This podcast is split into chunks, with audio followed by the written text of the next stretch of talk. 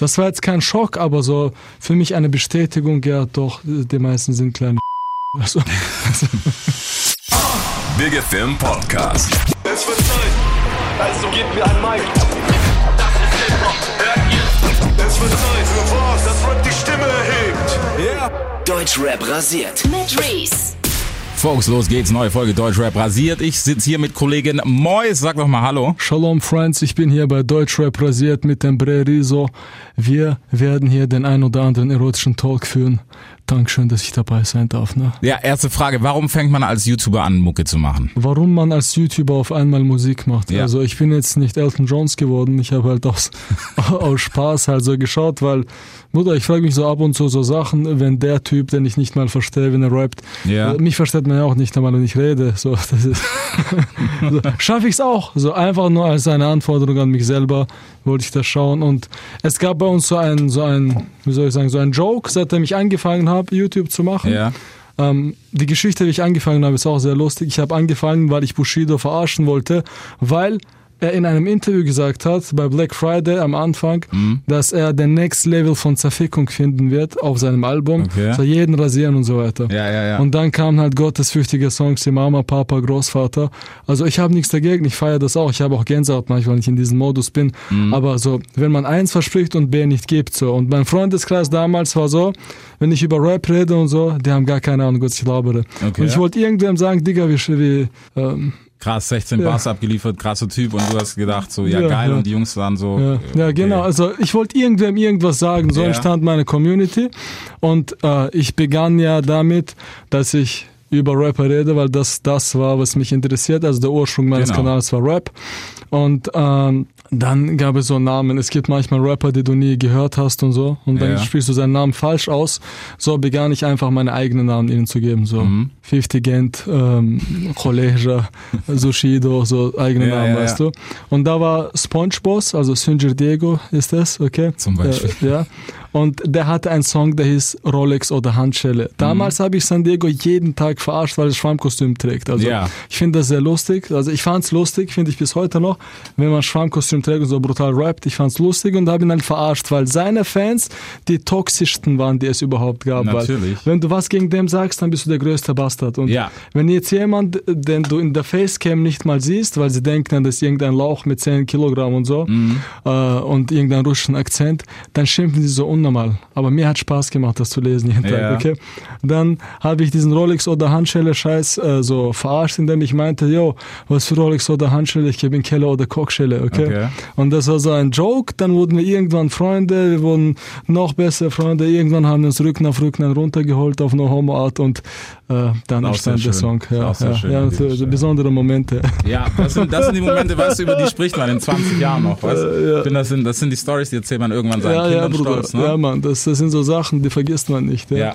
ja Aber Bruder, wenn du den Bund deiner Brüderschaft mit jemandem noch mehr stärken willst, Auf kannst du Fall. in eine Pfanne zusammen furzen, dann ist es Endlevel der Freundschaft. Ich glaube, das ist auch, ich glaube, das ist auch Endlevel Sprichwort ab jetzt. Das soll man auf jeden Fall etablieren. Also so viel halt dazu, wieso mhm. ich den Track gemacht habe. Für mich war es viel mehr, Musik ist für mich nicht, wie viel Silben jemand sagt und ja. wie jemand rappt oder ob jemand jetzt übelst kredibil ist, sondern ob er in diesem Moment das fühlt, was er sagt. Mhm. Ich will jetzt nicht sagen, dass ich so krass abgeliefert habe und so einen Scheiß, aber ja. ich war halt mit dem Song glücklich, weil in dem Moment habe ich halt die Scheiße gefüllt, so, mhm. Weil ich habe einfach nur aus dem Joke Keller und mit der behinderten Aussprache irgendwas ja. so über halbe Million Menschen hinter mir gehabt und ich wollte denen irgendwie Danke sagen. Und mhm. Äh, ich gebe ja sowieso jeden Tag zwei Videos und damit er sich von der Masse irgendwie abschneidet, habe ich aus dem Joke halt wirklich etwas so musikalisches gemacht. Okay, das ist auf jeden Fall schon mal gut. Ja. Also können wir das ab ACTA legen, dass da jetzt ein Album und sowas kommt, dass das jetzt Todes... Also ich glaube ist. nicht, dass ein Album kommt, Bruder. Also. Okay. Aber wenn ich mal so irgendwo höre, dass ich das ein oder andere Cash verdienen kann, Bruder, mhm. ich könnte 70 Alben. Ja, also das hassen ist kein Problem. also, wenn also, Cash in Aussicht ist, also ich sage dir ganz ehrlich, Menschen, wenn sie ehrlich sind, auch wenn sie Bastarde sind, finde mhm. ich besser als irgendwelche, die jetzt hinterrücks auf Heiligtum und so. Deshalb ich sage jetzt schon, Jungs, wenn irgendwann Platten von mir existieren, dann nur, weil ich mir ein paar AMGs gönnen wollte Es tut mir leid. Das ist auf jeden Fall die Message. Sehr gut. Also, es geht um die Patte. Wie ist das denn gerade gerade mit diesem ganzen Rapper-Ding, was mit dem du angefangen hast und sowas? Gab es am Anfang auch wirklich so Sachen, mh, wo man jetzt vielleicht nicht immer mitkriegt, ne, wo Jungs gesagt haben, so, hey Dicker, hör mal auf, so über uns zu reden? Ja, das ist ja das Allerlustigste. So. Ähm, der Beginn war ja so, man verarscht die alle, weil Ja. es gibt eine breite Masse von Fans und eine breite Masse von Rappern, okay? Mhm. Diese Rapper haben auch Rücken sozusagen, jeder Ja. hat Rücken und das Lustige für mich war es, dass Leute nicht rausgehen können, zum Beispiel zur Tankstelle oder Mhm. Essen kaufen, ohne so mit 50 Leuten. Ich, ich verstehe irgendwo, wenn es jetzt Beefs gibt, wo große Familien dabei Ja. sind, das ist menschlich so. Angst haben ist menschlich, weil das ist ein Schutzmechanismus, okay? Trotzdem, weil ich ein Lappen bin, habe ich das immer verarscht, okay? Weil hat mir einfach Spaß gemacht und so. Und dann gab schon die ersten, die gesagt haben, jo, ich ficke ihn und ihn und ihn. Und dann gab es halt schicksalhafte Treffen jedes Mal, weil der Unterschied war, wenn das in Internet war, habe ich das immer dazu herausgefordert, dass es auch ins echte Leben übergeht. Ja, und dann ja. bin ich halt wirklich gekommen. Und das Ding ist, schau mal, auch jeder Rapper ist am Ende des Tages ein normaler Mensch. Ja, okay? klar. Und wenn jetzt da jemand hingeht, wirklich, den er im Internet beleidigt hat und dann, ja, okay, was ist jetzt so? Mhm. So, ohne deine 50 Leute daneben hast, dann hat er entweder die Option A zu sagen, okay, ich komme mit den 50 Menschen Ja. zu dir, dann sage ich ja schon, ja, du bist ein kleiner Schwanz. Oder B, er redet selber mit mir und aus B entsteht immer dann, ja, okay, wir sind jetzt befreundet. Okay. Verstehst du so? Ja. Circa. Wer, wer war denn so, so ein Beispiel gerade? Hast du jemand aus dem Kopf? Also ich möchte jetzt niemanden hier, dass Okay. der gefickt wird und so weiter, so verstehst du, auf fitnermäßiger Basis. Aber der, der angesprochen ist, weiß, wer angesprochen ist. Also, glaube, ich glaub, man kann sich vielleicht auch zusammenreiben, wenn man es verfolgt. Aber ist ja eigentlich auch nicht schlecht. So ist das für dich jetzt gerade so szenetechnisch ist es ja natürlich was anderes. Ich meine, du wirst jetzt mit Sicherheit auch den einen oder anderen besser kennengelernt haben. Klar, dann ist man vielleicht auch befreundet und sowas.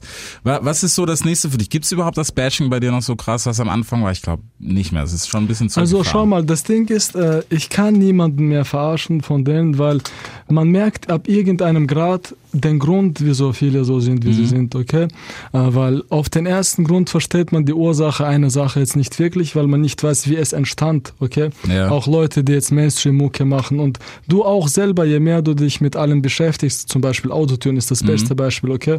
Ich hasse Autotune, nichts mehr als Autotune habe ich gehasst, okay? Okay. Und jeder, der Autotune verwendet hat, war für mich automatisch ein Spaß, der nicht rappen kann.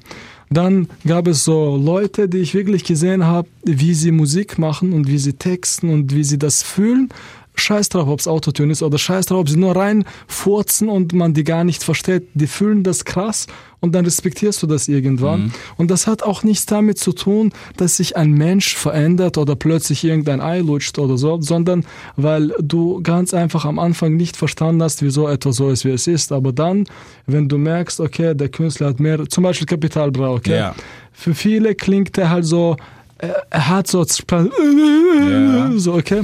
Aber schau mal, wenn er sich hinstellt vor mir und zwei Alben live vorrappt, okay, ohne einen einzigen Text. Er schreibt gar nicht keine Texte, falls ihr das nicht tut. Er schreibt keine Ey, Texte. guck Rap am Mittwoch noch an. Digga, Also ich kenne Kapi gar- so lang ja, schon. Er schreibt du? gar keine Texte, okay? Er hat noch nie einen Text aufgeschrieben, okay? Mhm. Der steht und das Krasse ist ja nicht Texte können, sondern jeder einzelne Beat hat ja sein, sein, seinen, seinen, seinen Element da Mhm. drin. Eine Snare, ein Clap, sonst was. Und er füllt jeden von denen und zeigt so, performt so, als ob er gerade vor tausend Leuten steht und sagt, jetzt geht runter der. So, Ja, das, ich fand das richtig krass und motivierend und so inspirierend, weil das war der Tag, wo ich gemerkt habe, es gibt Künstler im Sinne von wirklich, dass sie es fühlen und es gibt Techniker in Mhm. Ja. So. Die fühlen nichts, sie wissen, hier beginnt der Tag, Da hier endet und ba, ba, das war's. So, das sind also Sachen, die klar nicht jeder erfahren wird, aber ich hatte halt das Glück, das zu sehen, so und es macht schon Spaß, das alles so zu erforschen. Natürlich ändert sich dann mit der Zeit deine Meinung und Mhm. auch du selber, verstehst du? So, das ist halt im Großen und Ganzen. War das für dich ein großer Unterschied? Weißt du, wenn man dann, ich glaube, das ist aber ist auch für mich so, weißt du, du guckst irgendwann hinter die Kulissen, weißt du, hinter das, was auf Ja. Instagram, Facebook und so passiert und du triffst die Leute. Hattest du bei einem so einen krassen Schock, wo du gedacht hast, okay, das ist nicht die gleiche Person? Ähm, ich habe tatsächlich schon ähm, befürchtet gehabt am Anfang, dass sehr viele, jetzt nicht nur Rapper, aber Musiker und mhm. auch Künstler so natürlich online anders sind als also ich kenne es ja auch von mir. Ähm, das Ding ist bei mir, wenn ich jetzt Videos drehe, bin ich jetzt genauso, wie ich mit dir hier rede, ja. okay, weil sonst könnte ich auch keine zwei Videos hochladen, weil ich bin jetzt nicht der intelligenteste Mensch der Welt, mhm. aber ich kann ehrlich sein. Und wenn ich äh, ehrlich bin, dann brauche ich hier kein Cut, ich muss hier nichts verstecken, ich kann es einfach so hochladen, okay? Ja. Und es gibt aber auch Kollegen, die müssen wirklich 10.000 Cuts setzen, zehnmal etwas anders sagen und so weiter. Und das belastet auch ihren Kopf, verstehst mhm. du? Und dann spielen sie automatisch eine Rolle und dann sind sie natürlich anders online. Ja. Sehr, also für mich sind sehr viele Künstler anders, als sie sich zeigen. Das ist aber auch normal, weil ich denke mir, Rap muss ja nicht wirklich diese Gewaltverherrlichung sein, die es da gibt. Zum Beispiel, ich mag, also mein, mein, meine Lieblingsart von Rap gibt es in Deutschland gar nicht. Das ist sowas wie 3am von, von Eminem, so yeah. Psycho-Rap, so kommt. Ich will eigentlich, wenn ich Rap höre, einen Song anschalten und hören, wie jemand jemand seziert, seine Ex-Freundin tötet und so weiter. Weil mhm. ich, ich will damit keine Gewaltverherrlichung, aber ich will so eine Fantasie in meinem Kopf halt abschalten von dem Alltag, verstehst du? Ja, so eigentlich ist es wie ein Film zu schauen. Genau. Mhm. Und das ist ja dann nicht real in der ja. Hinsicht, okay? Das tut er ja nicht wirklich. Natürlich. Und respektiere ich aber trotzdem, weil er das in dem Moment irgendwie so rüberbringt, als ob er es tut, verstehst mhm. du? Deshalb ist es okay, diese Rolle zu spielen.